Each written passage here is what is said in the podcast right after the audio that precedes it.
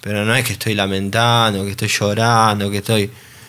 O sea, yo lo, lo, veo desde otro punto. Por ejemplo, uno siempre dice, eh, siempre puedes estar mejor. Yo lo veo al revés, lo veo como que siempre puedes estar peor. O sea, a mí me chocó un tren porque yo podía estar muerto. Tranquilamente estoy en esta vida todos los días, viste, agradeciendo de que me levanto y respiro. O sea, todos los días es un regalo más, ¿no? No es que estoy acá y digo, no. Eh, hay gente que tuvo accidentes mucho menos graves y, el resultado fue mucho más, más caótico, peor.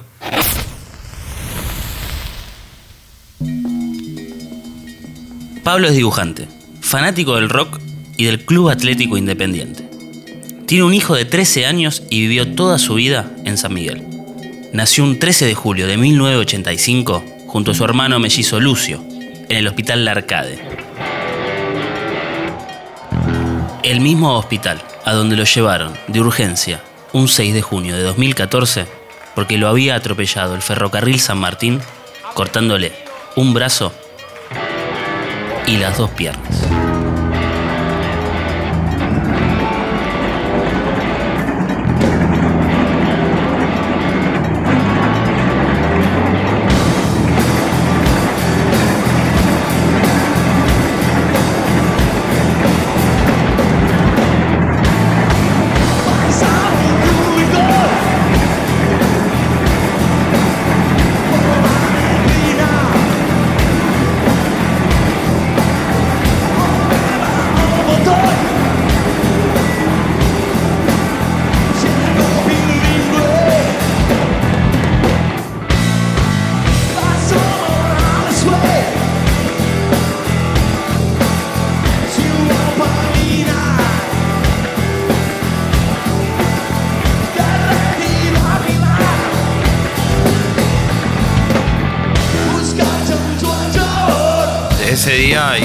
Local, bueno, eh, estuve con mi hijo ese día porque yo lo abrí el local, lo fui a buscar a la casa, le fui a comprar en ese momento, creo que era así, para ver alguna película, un DVD.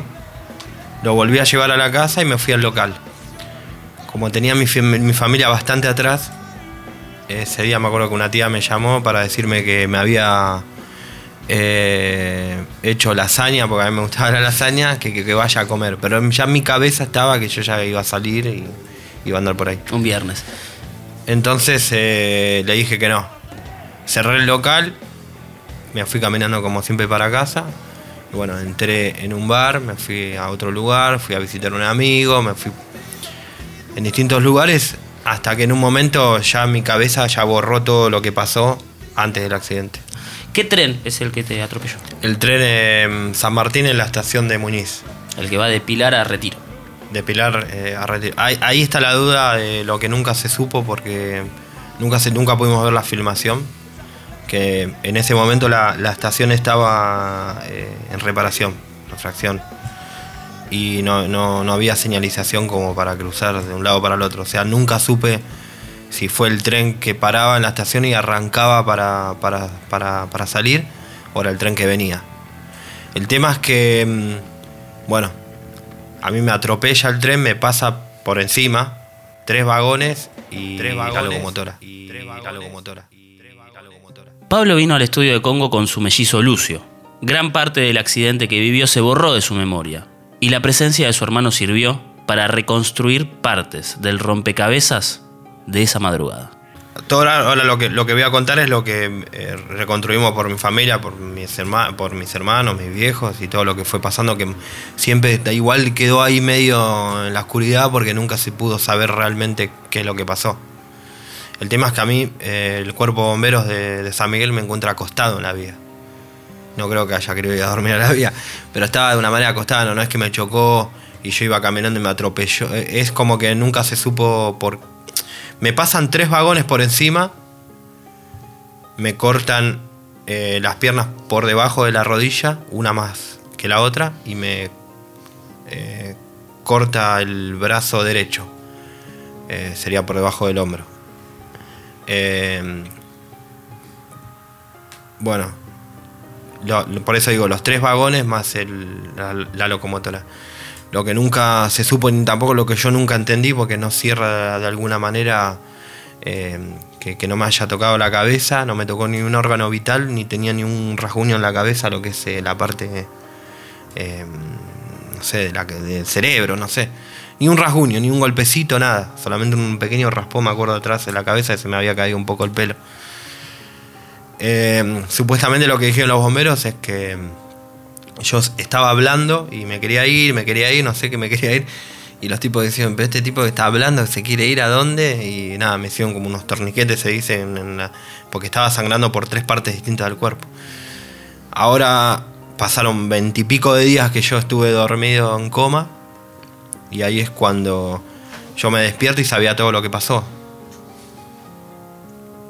Antes de que te despiertes, este. Lo que sea, es increíble lo que contás. Tengo dos preguntas. Primero, ¿el tren frenó después de arrollarte? Eh, sí, te cuento también algo de eso. Por favor. Eh, en ese momento yo ya estaba separado y la mamá de mi hijo trabajaba en el parque industrial de Pilar. Se tomaba el tren. ¿Qué pasa? Eh, cuando a mí me chocó el tren a las 6 de la mañana ella eh, llegaba a laburar y llegó tarde, porque el tren eh, se demoró. Entonces cuando llega al trabajo, caliente, pero qué, barro, quién fue, no sé qué pasó, que el tren tardó, todo. Y cuando la, cuando, eh, la llama la mamá de ella a avisarle, le avisa que el tren que le había llegado, el tren que había llegado tarde al, al laburo era el tren que me había chocado a mí. O sea, la hice llegar tarde ese día también. sí, rompe la Bueno, entonces sí, eso responde a lo que me habías dicho. El tren frenó, seguramente. Y a vos te encuentran entonces, esto por ahí, Lucio, vos nos puedes ayudar un poquito mejor porque él está inconsciente. ¿A vos te encuentran al costado de lo que sería la vía? No, a mí me sacaron de, abajo. De abajo del tren. De abajo. los bomberos lo sacan de abajo del tren, lo llevan desde la estación Muniz que es el paso a nivel donde a él lo, atropellan, lo sacan, de, como dijimos, de abajo del tercer vagón, a él. o sea, como lo que sea entre medio de las dos vías. No, entre, eh, abajo de literal de donde uno se sienta en el tren. O sea, una rueda del tren de un lado y otra rueda del tren del otro, él en el medio. O sea, está en el medio de las dos, de los dos rieles, no de las dos vías.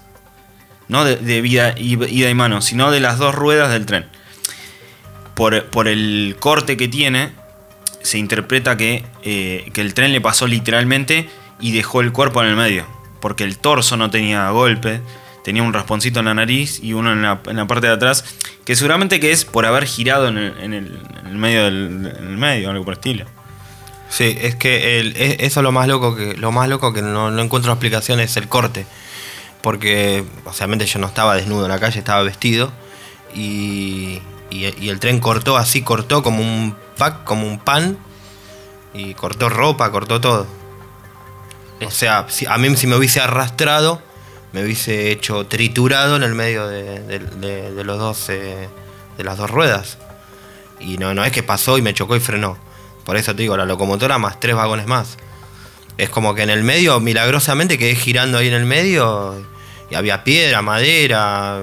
Bueno, no sé. No, yo no le encuentro explicación eh, física. Vos de eso no tenés ningún tipo de recuerdo. Sí, tengo un recuerdo. Bueno, eh, eh, a mí me dijeron una vez un médico, me dijo que el cerebro cuando hay un, episodio tan traumático y doloroso anula para atrás como para... o sea, no, no, tengo recuerdo del dolor, no tengo recuerdo de, Pero sí tengo de que yo estaba mi recuerdo es que yo estaba eh, cayendo de, como de una colina y chocando contra todos lados y golpes, pero a veces había gente que gritaba y, me acuerdo que en, eso también me acuerdo que estaba mi hermano porque lo había visto ahí, que estaba como que me quería atrapar de algún lugar y yo iba cayendo, cayendo y a medida que iba cayendo iba chocando contra los bordes. Era como que caía de una colina, era, es el recuerdo que yo tengo. ¿Vos, Lucio, o la familia en general? ¿Cómo se enteraron? Yo trabajaba en Villa Martelli, o sea que estaba lejos del, lugar del accidente, por lo que tenía que ir viajando o en, o en tren, o en un colectivo, o en un remis, o en algo. Y decía, eh, li- literal le dije al- al- a la chica de recursos humanos, eh, no me están diciendo nada para mí, o, o- o murió mi hermano, o algo le pasó, avísenme. Si, si murió, voy en colectivo y, y no pasa nada. Si, si está mal o algo, me tomo un remis y estoy ya ahí. O sea, era así la, la- situación. Terminé tomando un remis y llegando al lugar. Y ahí encontré a la mayoría de mis familiares en el hospital de San Miguel. Él tuvo el accidente en, en Muniz. Son creo que 15 cuadras, ¿no? Hasta, hasta el hospital de San Miguel. Y ahí me entero que él llegó, sí llegó muy mal, herido. Que, que le habían cortado las piernas, el brazo y demás. Y que estaba medio, medio jodido. Digamos. Eso es lo que, lo que me avisaron. Después me voy enterando que, como él, él contó también, que él estaba hablando en el momento del accidente y que a los bomberos le decía que te querías ir, que me, sí, me quiero ir, no sé qué, eh, producto de- del, shock y todo lo, que le había pasado. Así que me encontré a la mitad de mis familiares en el hospital, todos llorando y yo queriendo saber a ver cómo estaba mi hermano, más. Vos de eso ya estabas en, en estado de coma. Sí, yo ya me tuvieron que inducir al coma porque no me podían eh, dormir. Supuestamente los bomberos eh, querían que, eh, que yo estaba empecinado en querer irme. ¿viste? ¿A, dónde, a dónde me quería ir? No sé, pero ¿viste? Me, tuvieron que dormir y bueno, parar como la, bronca de la sangre eh, que salía por todos lados. Y, ahí me llevaron en el hospital, entré como NN porque no tenía ningún tipo de identificación. Solamente tenía este telefonito que te había contado que había cargado y tenía dos o tres llamadas, no me acuerdo, a un primo mío. Fue al que llamaron y, y, ese, porque entré como un NN, NN y de la nada, o sea, abajo del tren, no sé, este tipo se quiso tirar. Es lo que primero vi- viene a la cabeza cuando encontrás una persona bajo un tren. Que es lo que yo también siempre hasta el día de hoy, eh, no digo reniego, pero no me cuando dicen se quiso matar o se quiso... No, no, no, porque yo no, no, no- me acuerdo, no estuve consciente, no, no, es que tengo ganas de, morir, ¿viste? Ni tampoco. Eso es, lo que me- eso es una de las grandes luchas que, que tuve después de haberme de haber despertado. Eh, te digo más, inclusive hasta eh, eh, paliarla a cómo, a cómo estoy, es el que te digan ¿viste? que se quiso matar, ¿viste? pero bueno, después yo despierto del coma, pero no es que despierto ahí, yo ya tengo recuerdos de, de lo- de los 20 días. No, no, no tengo recuerdos de un sueño, viste que soñás algo así medio loco. No, yo estaba ahí y cuando me despierto sabía todo lo que había pasado, exactamente. El estado de coma permanece como un misterio para la persona que lo vive y un martirio para los familiares que están esperando que el otro despierte. Eh, a nosotros, eh, los médicos nos, decían que estaba bien dentro de, lo mal que se podía estar, a pesar de que le faltaban dos piernas y un brazo. Él no tenía golpes internos, no tenía golpe en la cabeza, eh, pero sí había que hacerle una amputación, digamos, médica, no sé cómo se explica, una amputación, y curarle tanto las piernas como el brazo. Eran días donde pasábamos todos los días. Eh, yo había dejado el trabajo por un tiempo y qué sé yo.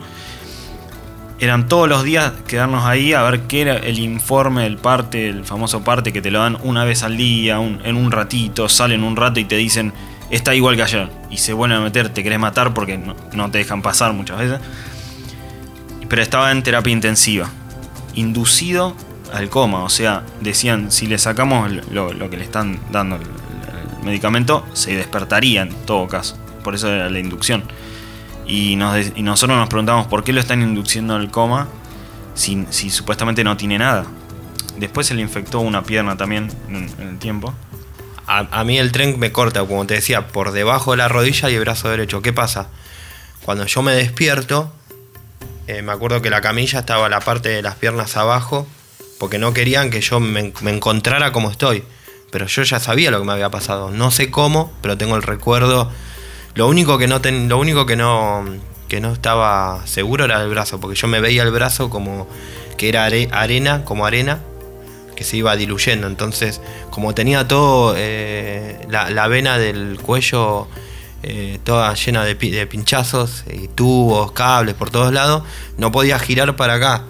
Entonces al no poder girar tenía una mala visión del brazo derecho y como que lo veía, tenía la visión borrosa y lo veía. Entonces me acuerdo que todos eh, como querían, eh, no digo ocultar, pero de alguna manera decírmelo mm, tranqui, lo que me había pasado. Yo ya sabía.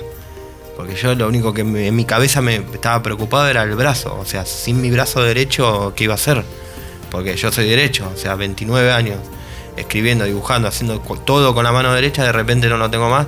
Entonces todos me decían, no, pero no, no querían, ¿viste? Hasta que un día me acuerdo que le digo, eh, subime la punta de la cama que, que, está más cómodo. No, no, pero no querían que, que yo me encuentre como estaba. La vida de Pablo se salvó de milagro, pero el camino a recorrer era larguísimo.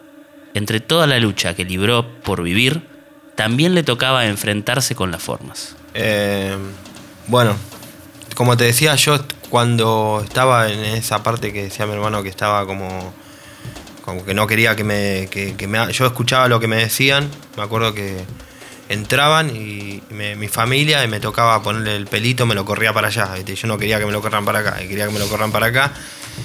Y o me decían, está todo bien, está todo bien. Yo le decía, no, no está todo bien porque acá hay personas que me quieren matar, ¿viste? Acá.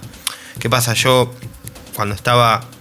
Cuando empecé a despertar, empecé a ver eh, figuras humanas saltando por encima de, las camillas que me querían, me hacían mal y me decían que me iban a matar y que me tenía que morir, que, o sea, como que estaban enojados porque yo no, había muerto.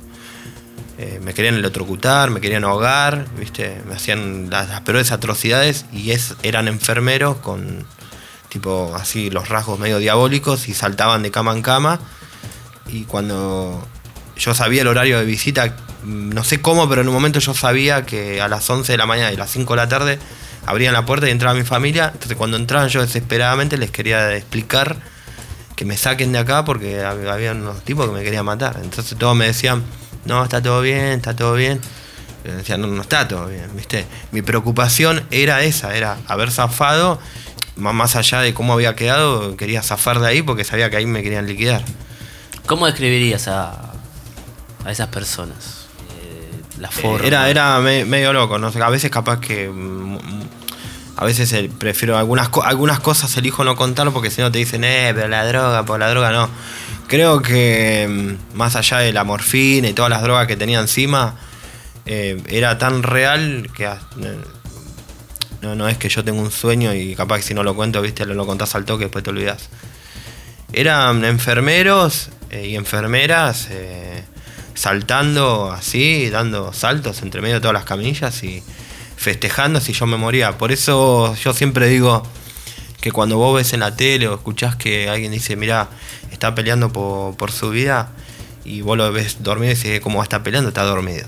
Pero realmente yo siento que en ese momento hice fuerza porque, viste, me estaba por ir. Entonces era como que...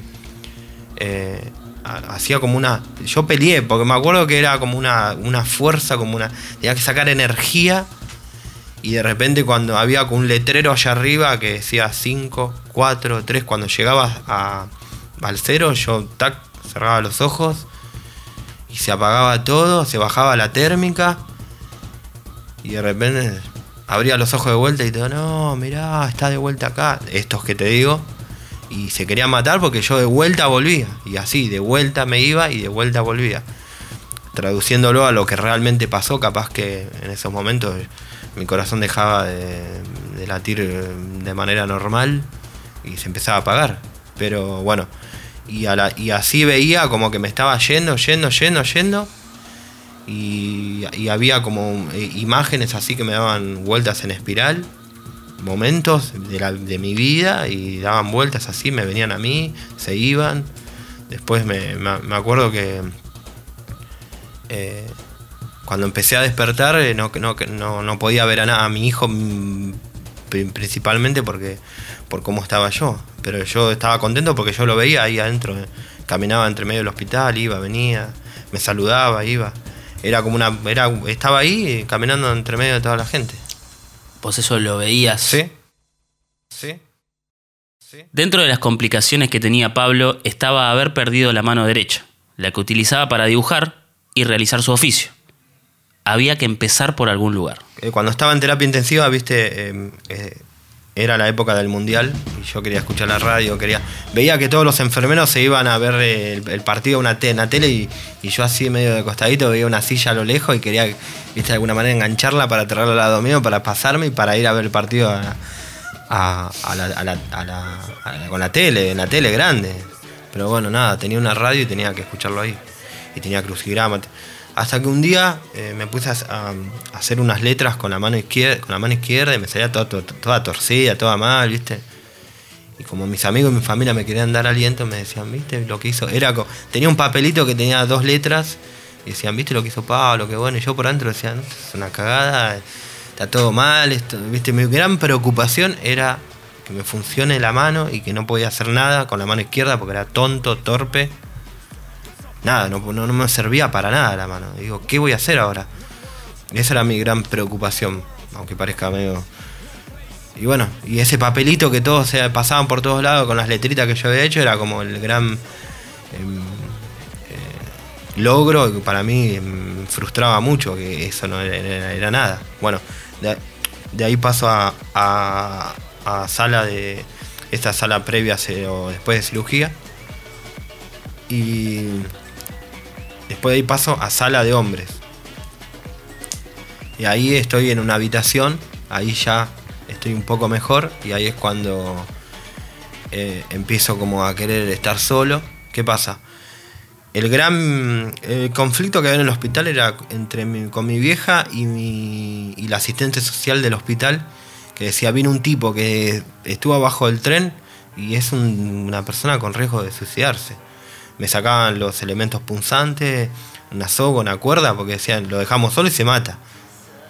Y eso era mi gran bronca que tenía yo, porque si yo por adentro decía, no, no me quiero matar. O sea, igualmente después del, del, de- del accidente, hasta un tiempo más o menos de un mes, yo estaba en mi cabeza, le seguía la corriente a toda mi familia, pero estaba en mi cabeza creyendo de vuelta que era como un sueño.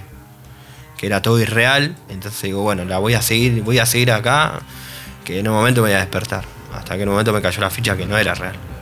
No era real. Asistente social no me quería dejar solo. O sea, no, me decía, no, no, esta persona no, no puede estar eh, libre porque es un suicida o es un A mí me decían que eran depresivos, que era... eh, aunque no soy muy devoto de la iglesia, me, pegué muy buena onda con un cura que me iba a ver, que me, me fue a dar la extrema unción. Cuando estaba, me enteré que había un cura que me fue a dar la extrema unción, que es cuando una persona ya está por, porque eso no lo dije, pero a mí me daban 24 horas, 36, 48, hasta que en un momento las pasé y ya eran todos los días como que te estaba por morir. A, inclusive a mi nene le tuvieron que decir que yo me iba a morir. Y él dijo, no, no se va a morir. Entonces, si una criatura de 8 años, viste, le pone garra, como uno de 30 y pico puede venirse abajo. Es mi filosofía. ¿Entendés? No, no me puedo permitir estar mal o caer o mostrar flaqueza cuando una, una personita pequeñita que está 8 años en esta vida se toma esto con tanta eh, grandeza, sería. ¿no? ¿Cuándo fue la primera vez que viste a tu nene después del accidente? Eh, eso también fue un gran problema porque yo lo quería ver desde que estuve consciente y no me dejaban no me dejaban y ya estaba, había un conflicto entre la asistente social, la psicóloga, mi familia. Porque como te decía, a mí no me dejaban eh, estar solo. Yo quería estar solo en la habitación, pero no para, para armar una bomba para detonar el hospital. Quería estar solo porque, porque quería estar solo. Porque, por ejemplo, eh, la, cama, la camilla tenía como una baranda y yo saqué la baranda y decían que me iba a caer. Yo no, no, no me voy a caer. En realidad, con un palo que había ahí, enganchaba la silla, la traía al lado mío y me tiraba de la cama a la silla y me iba a fumar. Salía, me iba a dar vuelta por los pasillos. Era, como te decía, como un poco incontrolable el tema. Bueno, pero era era un buen síntoma. Estabas en movimiento, querías. No es que te querías agarrar y tirar por la ventana, querías salir a dar una vuelta. Bueno, y, y quería, eh, me acuerdo que tenía, no quería que nadie me, que me afeite, ni que nadie me bañe, ni que nadie me lleve al baño, nada. Entonces eh, un día me trajo un primo mío un lápiz y con un lápiz empecé a, hacer una letra y no salía. Y otra letra y un lugar de caligrafía no salía hasta que una noche eh, quería que todos se vayan para que yo me quede solo, ¿viste? Mi familia, se iba a uno y hasta que no llegue el otro, eh, no, no volvían, hacían como un cambio, ¿viste? Entonces, bueno, una noche mm, agarré un lápiz que me dejó ahí, agarré un papel y así como te digo, no, no, ni más ni menos. Agarré así y hice dos. Tac, y empecé y funcionó la mano. No sé cómo. No, no es que practiqué. Agarré un papel, casé un diario que tenía ahí, me puse a hacer un dibujo y salió una figura. Y ahí empecé.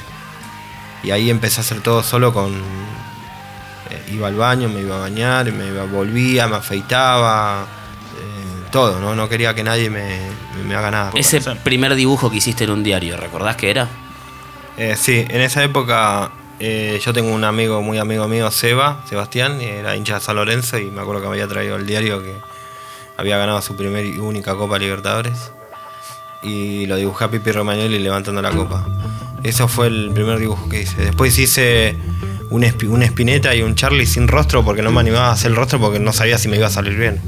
Y como soy muy detallista y si está mal, está mal, eh, hice solamente los rostros, el contorno, la silueta y, y- lo subí y la gente lo reconoció como que eran, ¿viste? Así que El rey carne, bebe de más.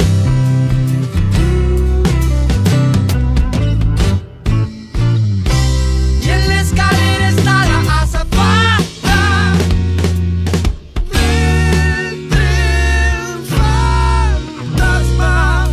Entre toda la locura que le tocó vivir a Pablo en esos días de 2014, está el momento más lindo de todos. Cuando se reencontró con su hijo. Me acuerdo que mi hermano me dijo, cuando lo veas venir, ponete a hacer el mate, la yerba, hacelo vos el mate para que vea que, haces cosas. Ya a esa altura yo ya estaba dibujando, ya estaba haciendo cosas. Entonces me acuerdo que vino Leo, el Leonel, se llama mi nene, y nada, fue como ¿viste? un momento bastante bueno. Y, y nada, yo lo recibí riéndome. Hasta el día de hoy nunca, no, no, no le muestro, como te decía, flaqueza o debilidad porque no se lo merece ni tampoco yo me puedo permitir estar tirado en una habitación llorando y porque la me pasada. Si el, del, el tipo eh, lo que tiene de, visión de lo que es un adulto como padre responsable tengo que ser yo. Obviamente no soy el, el mejor padre y la mejor persona, pero mi objetivo en, este, en, este- en esta vida, ya que quedé y lo que veo yo como exitoso, sería poder eh, contribuir a su crecimiento, inclusive estando ausente. El día que yo no esté más, va a decir, mi papá, ¿qui- ¿quién era? Juan Carlos, ¿y qué hacía? Ah, trabajó en una fábrica, después fue... Pero que le quede algo y que diga, bueno, si hizo esto y ante esta situación reaccionó de esta manera y ante esta eh, falencia eh, hizo esto. Entonces, de alguna manera, contribuir a su crecimiento. Es, lo mínimo que puedo hacer estando eh, presente, porque ya es, es un regalo que yo esté presente. No digo que es un regalo que es bueno, pero es un regalo para mí. Bueno, y, y del hospital, entonces cuando yo logré esa lucha que tenía con la, con la psicóloga, que era una, una mina que, me veía depresivo y yo no era depresivo, y la tipa que, yo era depresivo y yo la veía a ella depresiva, bueno. Eh, yo empecé a tener salidas eh, de fin de semana. Y había un médico que me tenía en- enjunado, que no sé por qué, no me quería. Y no, hoy no te vas a ir. Y yo ya había organizado un asado en la casa de mi nene, la primera vez que iba a ir después de todo lo que pasó. Entonces mi nene estaba como loco, van mi papá vamos a comer asado, era verano. Y llegó la hora de la visita y yo ya había organizado con Lorena la mamá que me venga a buscar, con, con mi ex suegro. Y el médico este no me dejaba salir. ¿Y por, por qué no? No, ¿por qué no? ¿Por qué? Y me dio un portazo. Y yo lo, me acuerdo, lo reputié. Y en complicidad con otras enfermeras, que no voy a dar nombre, dijimos, bueno, hagamos una cosa. Llega el horario de visita, te vas y después volvés antes que termine y entras por, un por el patio y está todo bien. Entonces había un portón, me acuerdo, al costado del hospital y fui para ahí y hice como todo, no voy allá a ver qué pasa, ¿viste? Y con, eh, con complicidad de otra gente me logré, logré escapar. Entonces hice ir una- el auto por esa calle y cuando llegaron ahí me acuerdo que me dijeron, ¿y por qué salís por acá? Si por allá está abierto. No, no pasa nada, no pasa nada. Y bueno, terminé yendo a comer el asado con mi nene y cuando llego, él estaba ahí mirándome y yo estaba contento y nada, y, y me acuerdo que hacía calor. Y él se había puesto, esto siempre lo cuento porque me acuerdo patente, se había puesto un shortcito y, y daba vueltas, ¿viste? Yo lo vi digo, ¿qué, qué, se quiere meter en la pileta? Digo, digo, Leo, ¿te querés meter en la pileta? Eh, sí, me quiero meter. Vamos, le digo. ¿Pero vos te podés meter? Sí, yo puedo. Y por adentro yo decía, ¿cómo me voy a meter a la pileta? Aparte estaba lle- llena la pileta, ¿viste? Y, y por un pasillo largo. Y él me llevaba con la, me llevaba empujando. Pero ¿te podés meter de verdad? Sí, sí, yo. Dale, dale, tranquilo, yo esto lo hago siempre. y cuando llegué, mentira, no sabía cómo meterme. Y cuando llegué al borde, bueno, improvisé, había un video de acuerdo de eso, no sé dónde quedó. Me acuerdo que me tiré al, al agua. Me casi me ahogo en un par de No, no, y me acuerdo que Leo decía, le decía a la mamá, mamá, no lo puedo, no lo puedo dejar a mi papá dos minutos solo porque se ahoga. bueno, pero bueno, a lo que voy es que no, no, no digo que no, no digo que no, porque no, no, no puedo hacer esto, o, o le digo que no a él. ¿Entendés lo que, a lo que me refiero? No te permitís decir que no. Ah, Obviamente hay cosas que no puedo hacer. No puedo jugar al básquet ahora, pero eh, no, no. Yo sigo saliendo. Por ejemplo, una vez me fui a la cancha a ver Independiente, después del accidente, bueno, fui un par de veces con él, después con la gente amiga de la peña de José Paz. Y una vez fui a la cancha viajando en micro y después no sé, me perdí, me fui por allá con otra gente, terminé en no sé en dónde. Y, enganché uno- uno- un- unos, unos pibes, me trajeron hasta el puente Aristóbulo del Valle, me subí al tren y me volví hasta Polvorines. Y yo venía recontento por la odisea que había hecho, que en realidad no era contento porque había preocupado más de uno. Y cuando llego a Polvorines tomo paro un taxi, un remis, no sé qué era, un taxi, y, y venía re contento, viste, contándole al taxista de la odisea que había hecho. Y el tipo me miraba, viste, este loco, ¿de dónde salió, viste? No, porque fui allá, me perdí. te- Y el tipo me dice, ¿sabes que yo tengo un amigo que le pasó lo mismo que a vos? Agarró un arma y se pegó un tiro. Un copado. Y yo digo, falta que me dé el dato de dónde consigo el fierro. Digo, pero yo venía contento de, de, viste, de lo que había hecho. Y el tipo lo vio como sumamente trágico. No aguanto más, me dice. Y cuando me bajo me decía, me decía, ¿sabes que no aguanto más? El tipo se, se mató. Bueno, eso. Capaz que algunos lo ven como súper trágico lo que a uno le pasa. O lo ven como que hay cosas que no puedes hacer, ¿eh? ¿Cómo puedes...? Y no, yo sigo saliendo, sigo yendo a recitales. Ahora a lo que me dedico eh, me da la oportunidad de poder andar por, muchos lugares exponiendo. Estuve exponiendo en el sur, fui al Cosquín Rock, estuve haciendo una escultura junto con otros otros eh, amigos escultores para, para José Palazzo, estuve en Córdoba. Eh, ahora justamente hace poco participé de una de un festival en honor a Víctor Jara en Australia de manera virtual. Una pintura mía fue la ficha de difusión, pero de manera virtual hice re- recitado una poesía y el compilado de imágenes. Y, y bueno, y así en un montón de lugares y sigo laburando y es lo que a lo que me dedico y es lo que me mantiene vivo. Creo que es eso, es hacer lo que quiero, lo que me gusta y bueno, tener un hijo que, que, está ahí, ¿viste? Te recuerdo, Amanda, la calle mojada, corriendo a la fábrica donde trabajaba Manuel.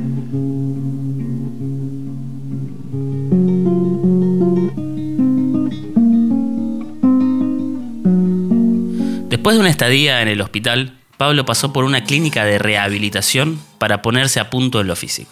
Su cuerpo cambió para siempre y había que empezar a ponerlo en marcha. Ahí me dan las, eh, la- las prótesis y eso también fue con lo mismo que con el dibujo.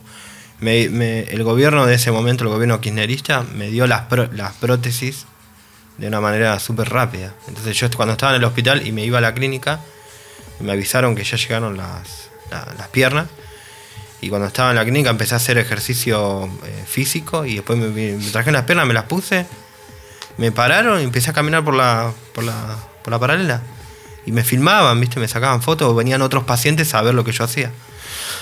Después ahí cuando me voy al Cosquín, que me invitan con las... Bueno, en ese momento yo estaba como que no me importaba nada lo visual. Ahora sí, capaz que un poco más. Ahora estoy, eh, no, no estoy haciendo rehabilitación física, que es lo que necesito hacer. Tengo una silla que necesito cambiarla, que, que IOMA te dice te la doy, y después te dice necesito la, la orden del kinesiólogo, y después de kinesiología te dicen tiene que apelar la IOMA, y realmente yo la, la silla la tuneo yo, ¿viste? La arreglo, mi viejo me la arregla, la pinto, le, le cambio las ruedas, como que la, la vengo, la tengo hace ya cuatro años. Pero con esta anduve por el sur tirándome por, ¿viste?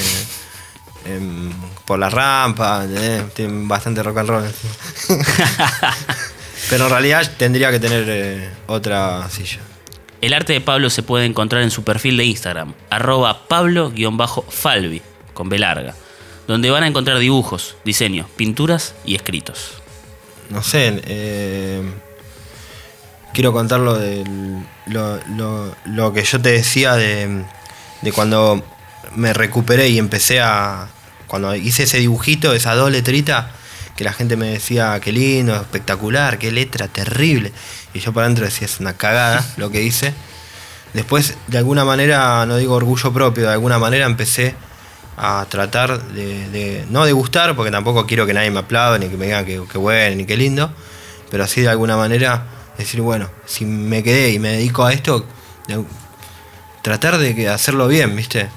No te digo que es bueno o malo lo que hago yo, porque no lo voy a decir tampoco, pero eh, me acuerdo que estaba en la, en la clínica y un amigo mío de la cancha me dice que Independiente, el Club Independiente, hacía una convocatoria para.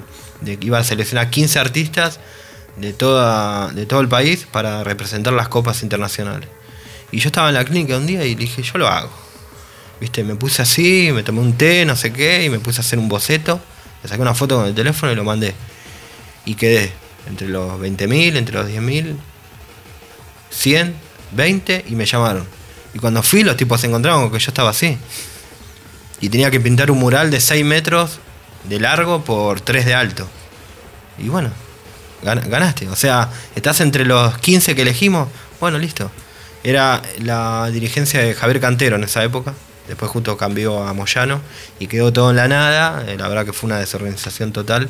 Fui con mis hermanos, mi- con Lucio y, el o- y mi otro hermano Martín y mi viejo y pintamos, me ayudaron. Pero todo lo que había hecho un boceto lo había diagramado y quedó pintado en el vestuario de, de la cancha, está ahí. Después, así como también como otras cosas. eh, Korn Argentina, ¿viste la banda Korn? Sí.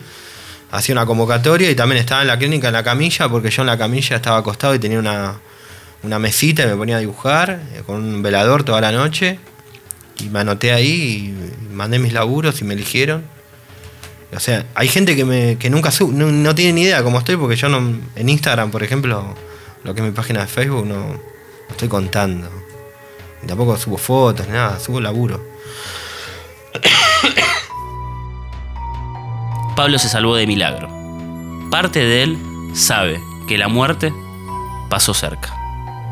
Eh, a veces, no voy a decir siento voces, pero eh, a veces tengo eh, sueños muy reales como que...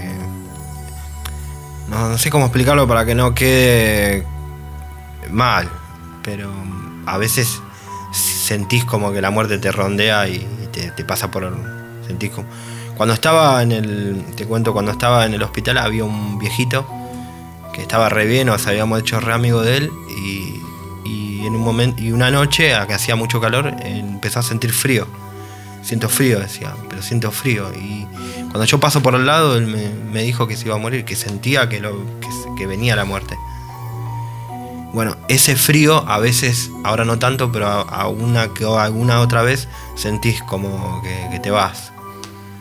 Eh, a, a lo que voy es lo que digo, que yo como que sentí que me estaba yendo como que le jodí un poco el ego a la muerte.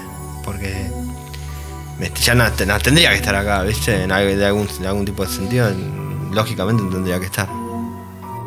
Sobrevivir y contarla. Sobrevivir y contarla. Historias de vida cercanas a la muerte.